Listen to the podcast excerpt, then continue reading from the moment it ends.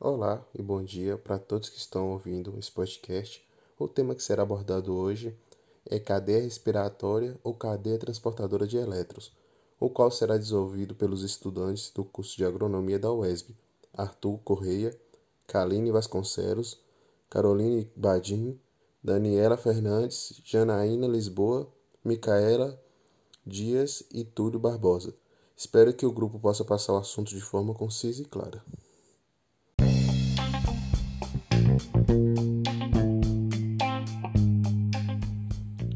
Bom dia, eu sou Arthur, como foi falado, e vou dar início com uma breve explicação sobre o tema abordado.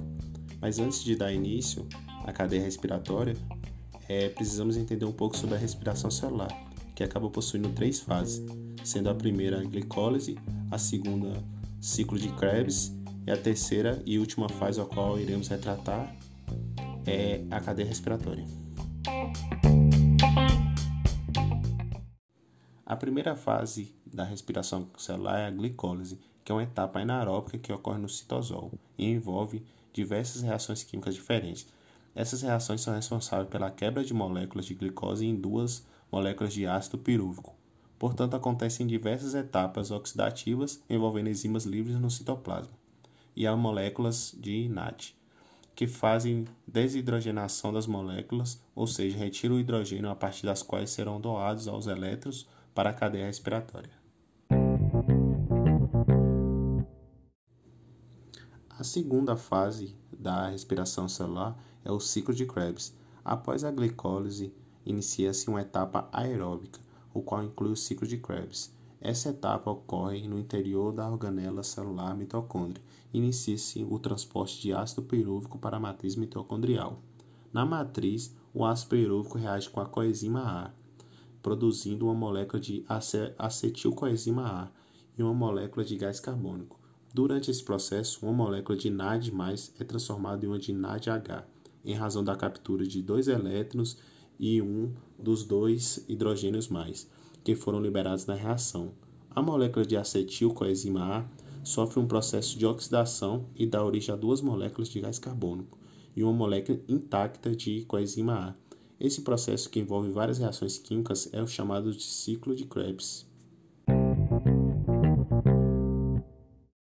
Pessoal, me chamo Daniela e vou falar um pouquinho para vocês sobre a oxidação de coenzimas e síntese de ATP.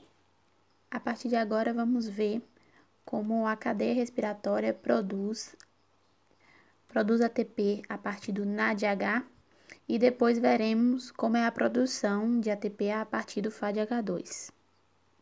A cadeia respiratória ocorre na membrana interna da mitocôndria, nas chamadas cristas mitocondriais. Na membrana interna, nós teremos o complexo 1, a albignona, o complexo 3, o citocromo C, o complexo 4, o carreador fosfato e a coenzima enzima ATP sintase.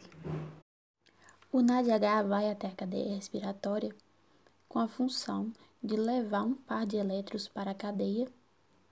Em seguida, ele retorna à forma de NAD+. Esse par de elétrons é recebido pelo complexo 1. O complexo 1 usa a energia desse par de elétrons para bombear 4H+, que estavam dentro da mitocôndria, para o espaço entre a membrana externa e a membrana interna.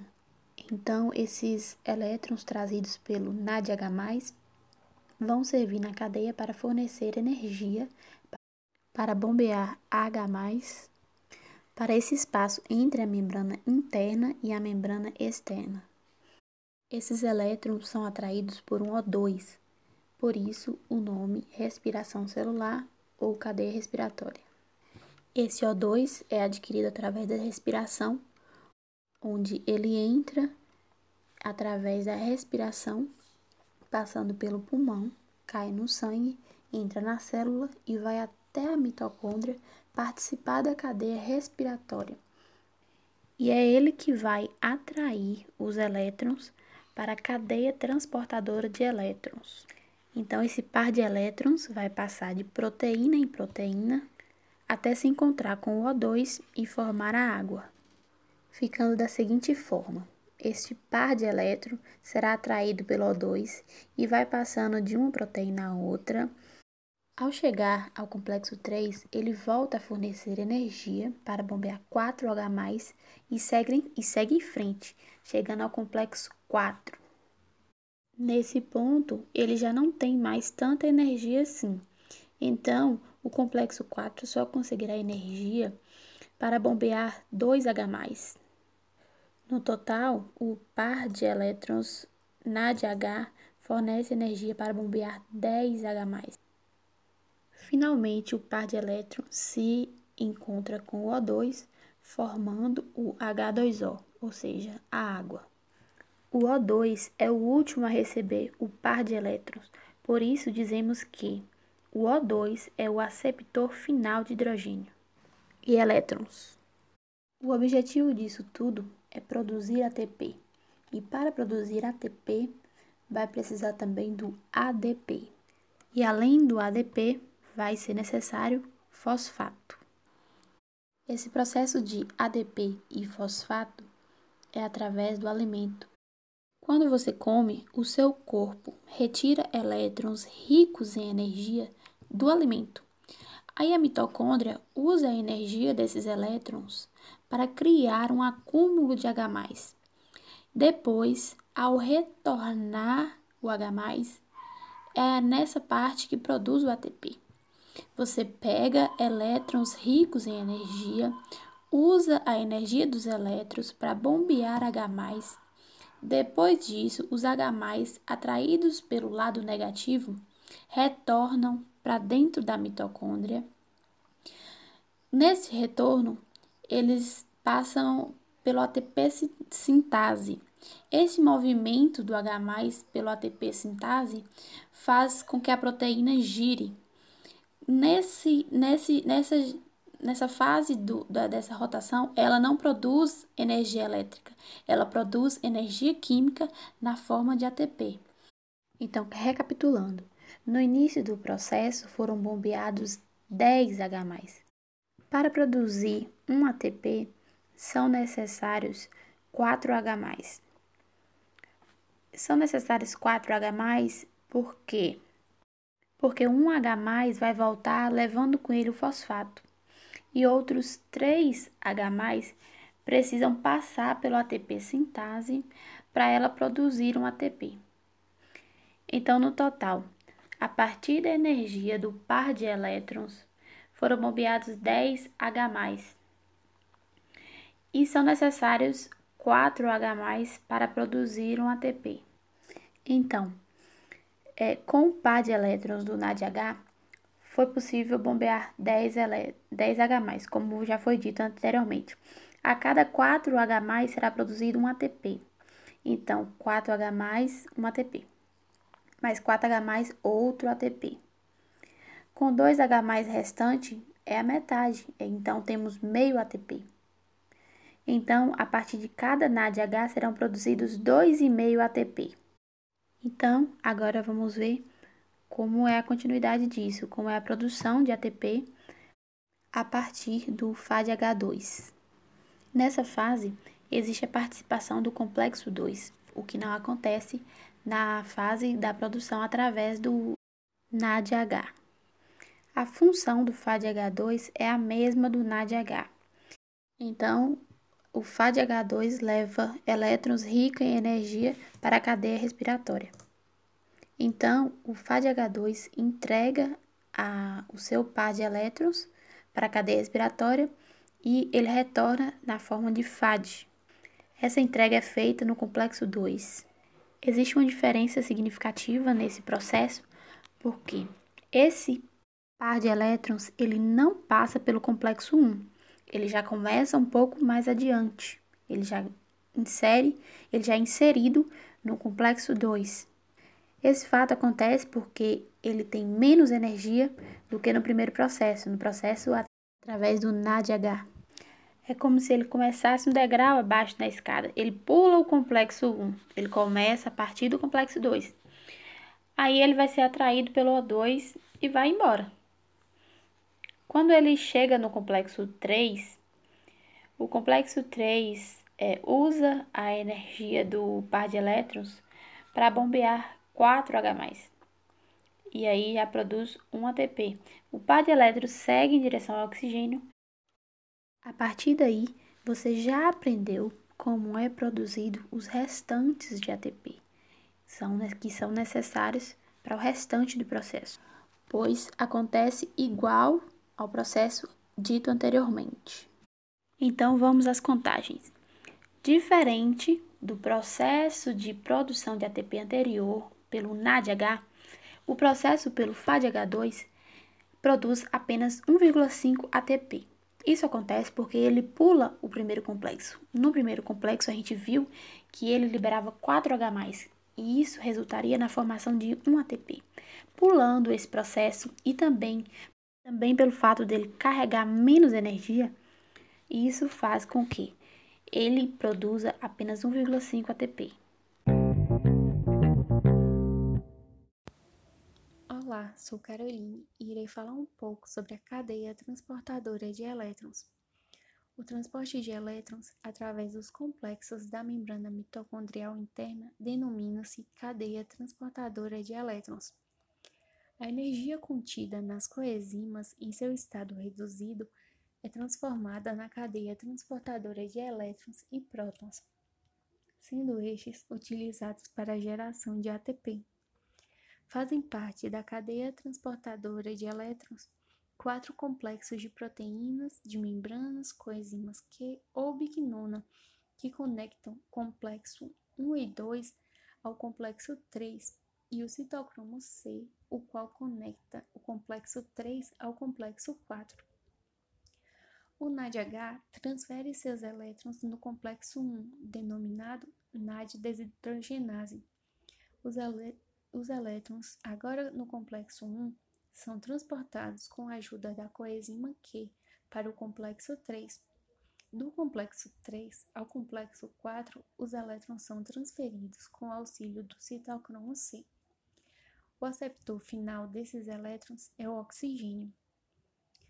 No caso do FADH2, ele transfere seus elétrons no complexo 2 e, com auxílio da coenzima Q, esses elétrons são movidos para o complexo 3, denominado citocromo oxidase, e por meio do citocromo C são transferidos para o complexo 4. Os prótons de hidrogênio presentes nessas coenzimas são transferidos para o espaço entre a membrana no momento em que os elétrons são transportados entre os complexos gerando um gradiente de concentração entre o espaço entre a membrana e a matriz mitocondrial. Devido a isso, os hidrogênios são transportados do espaço entre a membrana para a matriz mitocondrial pelo complexo giratório denominado ATP sintase. Neste momento, o transporte do hidrogênio passa para o interior da mitocôndria pelo complexo ATP sintase e são gerados ATPs. Essa geração ocorre devido à energia do gradiente de prótons ser utilizada para fosforilação do ATP, formando ATP. Essa geração denomina-se fosforilação oxidativa.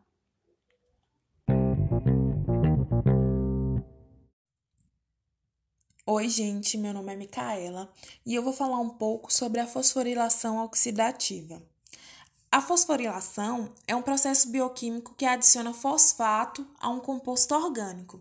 Na fosforilação oxidativa, os componentes da cadeia respiratória encontram-se em ordem crescente de potenciais de óxido-redução, desde as coenzimas reduzidas até o oxigênio, e dessa forma, as transferências de elétrons de um componente para o seguinte constituem reações de óxido-redução, que se processam liberando energia, e essa energia é aproveitada para a síntese de ATP. O processo de fosforilação oxidativa é referente à fosforilação do ADP ao ATP e utiliza essa energia liberada no processo de óxido-redução.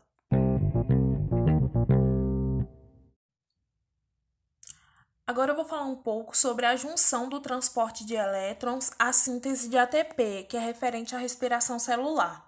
A junção da cadeia respiratória e da síntese de ATP estão ligadas diretamente, pois só há oxidação de coenzimas se houver a síntese de ATP ou vice-versa. A concentração de ADP, por ser a única que atinge concentrações limitantes na célula, ela é responsável por regular a velocidade da cadeia respiratória e também da síntese de ATP. Essa regulação é referente à velocidade do consumo de oxigênio e recebe o nome de controle respiratório. O ciclo de Krebs mesmo é um bom exemplo, pois ele é regulado pela razão ATP-ADP. O controle respiratório é então um perfeito ajuste entre a velocidade de produção de coenzimas reduzidas e da velocidade de oxidação da cadeia respiratória com produção de ATP. Este ajuste fino que regulará, portanto, a produção de energia pela célula. Bom dia, meu nome é Túlio. Vou falar do acoplamento de elétrons a síntese de ATP. Falar sobre os inibidores. Inibidores da cadeia de transporte inibe a formação do gradiente de H+, e consequentemente a síntese de ATP. Os desacopladores rompe o forte acoplamento de transporte de elétrons e a formação da oxidativa, dissipando o gradiente de prótons. Desacopladores são moléculas hidrofóbicas com prótons dissociáveis.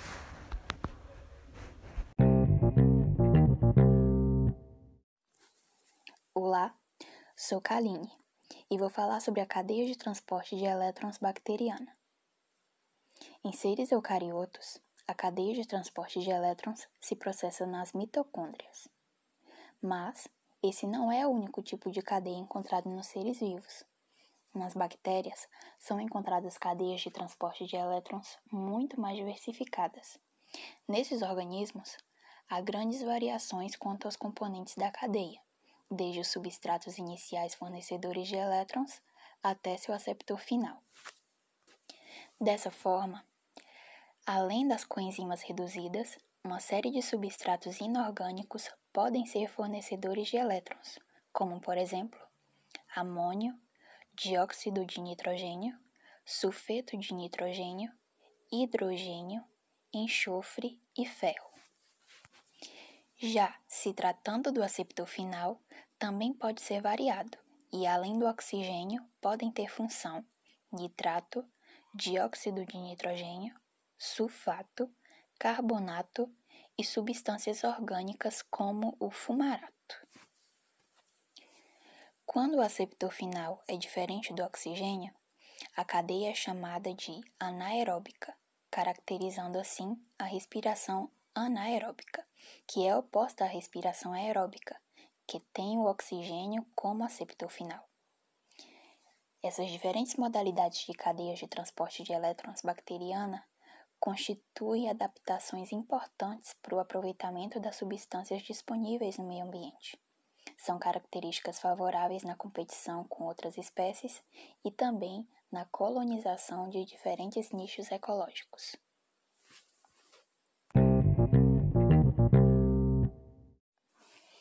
Agora vamos falar do rendimento da oxidação da glicose. Fica evidente a importância da cadeia de transporte de elétrons e da fosforilação oxidativa como mecanismo de obtenção de energia dos organismos aeróbicos quando se analisa a produção de ATP a partir da oxidação de um nutriente como a glicose.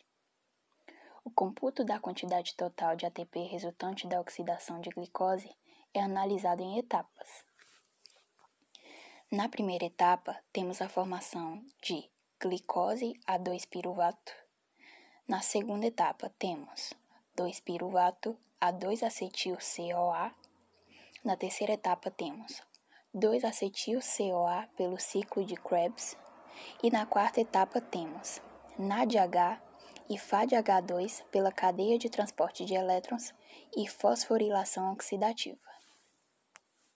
Nas etapas de 1 a 3, é feita a verificação de coenzimas reduzidas e de ATP por fosforilação no nível do substrato, e os valores encontrados são somados.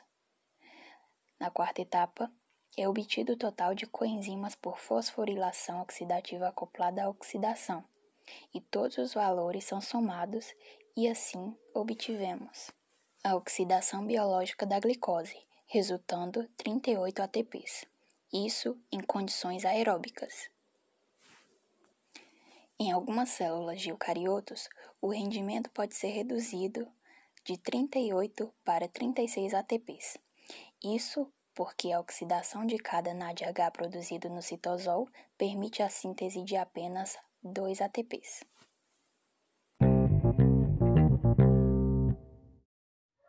Olá pessoal, meu nome é Janaína e eu vou falar um pouco sobre a oxidação do NADH citossólido e o transporte de metabolismo através da membrana interna da mitocôndria. A oxidação de coenzimas nos organismos aeróbicos é feita por transferência de seus elétrons para o oxigênio. Quando, quando esse oxigênio recebe esses elétrons, ele se liga a prótons do meio e formam água. Nesse processo, é liberada uma grande quantidade de energia devido à diferença de potenciais de oxirredução entre a coenzima reduzida e o oxigênio.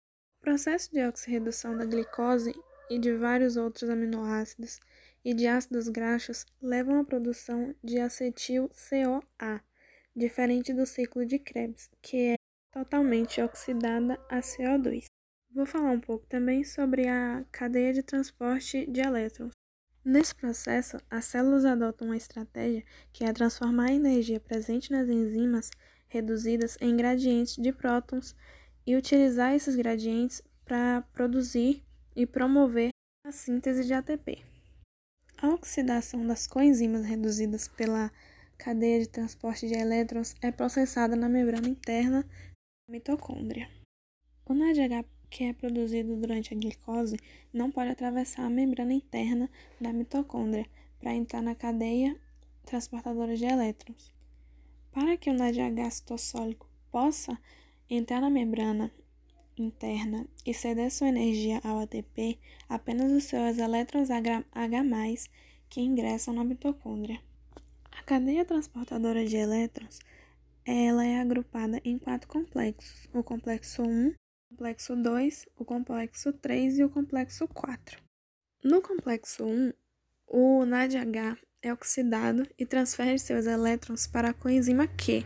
Já no complexo 2, o succinato é oxidado e também transfere seus elétrons para a coenzima Q. Enquanto no complexo 3, ele transfere seus elétrons da coenzima Q para o citocromo. E já no complexo 4, ele transfere os elétrons para o oxigênio.